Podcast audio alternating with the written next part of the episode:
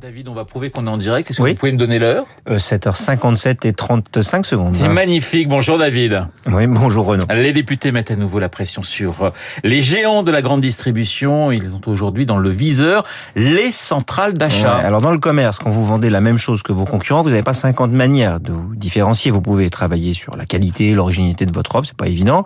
Vous pouvez miser sur les services, c'est difficile.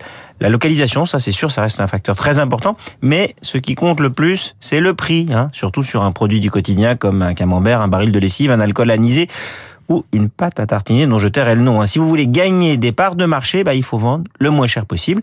Et pour être compétitif tout en préservant ses marges, il faut acheter pas cher. Et pour cela, la clé, c'est d'acheter en très grosse quantité. C'est pour cela que les grands distributeurs s'unissent pour former ce qu'on a baptisé centrale d'achat. Ils unissent leurs forces pour peser plus face aux fournisseurs. Et pourquoi les députés en veulent aux, centrales d'achat? Bah, Vous avez d'un côté une dizaine de gros distributeurs qui en plus unissent leurs forces et de l'autre vous avez une armada de fournisseurs plus ou moins gros. Le, le rapport de force est un peu déséquilibré car les marques ne peuvent pas se passer des grandes chaînes de magasins. Du coup, les centrales d'achat sont souvent accusées par les industriels comme par une partie des députés en ce moment d'être trop puissantes et d'étrangler leurs fournisseurs.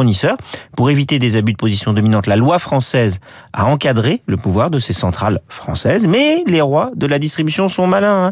Ils ont créé avec d'autres distributeurs étrangers des centrales d'achat européennes basées hors de France et qui du coup bah, échappent en partie aux lois françaises.